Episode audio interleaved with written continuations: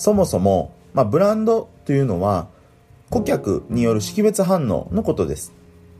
えー、つまりですね、自社とかプロダクトの名前を見たり、あるいは聞いたりしたときに、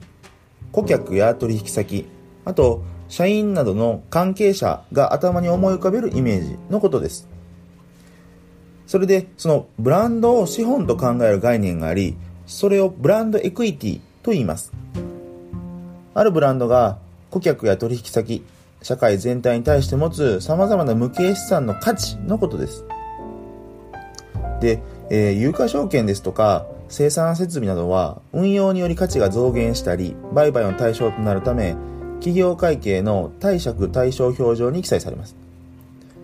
えー、一方でですねブランドというのはこれら有形資産とは違って目に見えないものではありますが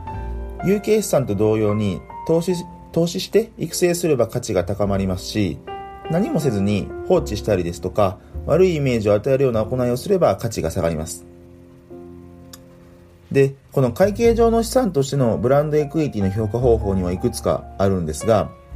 例えば一つ目は、ブランド構築にかかったコストの概算、あ、積算から見るコストアプローチ。あるいは、そのブランドが将来生み出す余剰キャッシュフローから見るキャッシュフローアプローチ。あるいは、実際に市場で取引されている類似ブランドの価格をもとにするマーケットアプローチ。まあ、これら大きく分けて3種類あります。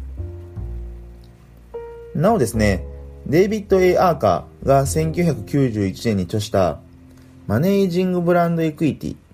まあ、日本語名にするとブランド・エクイティ戦略という書籍によるとですね、ブランドエクイティを構成する資産には大きく5つあります。ブランドロイヤルティ、ブランド認知、知覚品質、